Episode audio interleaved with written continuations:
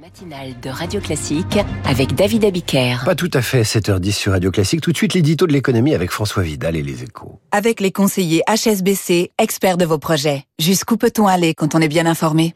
Bonjour François. Bonjour David. Pour la première fois de l'histoire, une femme seule, pas une femme célibataire, une femme toute seule a reçu toute seule le prix Nobel d'économie. Ça n'arrive pas souvent, ça n'était jamais arrivé. Il s'agit d'une professeure de Harvard de 77 ans, Claudia Goldin.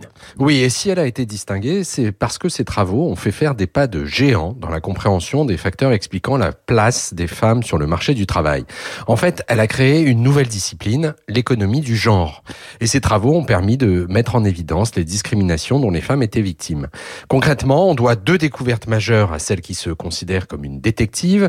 D'abord, le fait que l'essor du travail féminin depuis une cinquantaine d'années dans les pays occidentaux n'est pas une révolution, mais un retour à la normale qui prévalait avant l'ère industrielle.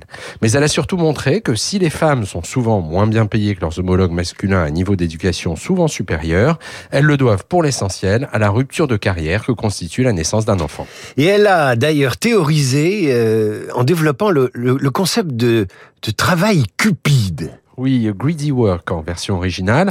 L'idée est que les entreprises seraient prêtes à payer plus pour s'assurer une disponibilité maximale de leurs salariés. Or, les femmes qui assurent traditionnellement une part prépondérante des tâches domestiques et familiales offriraient moins de garanties que les hommes dans ce domaine, d'où des écarts de salaire persistants. Alors, la bonne nouvelle, c'est que la situation évolue dans les grandes économies, grâce sans doute aux travaux de Claudia Goldin, à travers les mesures volontaristes prises par les entreprises pour promouvoir les femmes et mieux les rémunérer grâce aussi aux évolutions sociétales et aux politiques publiques, comme la création du congé parental.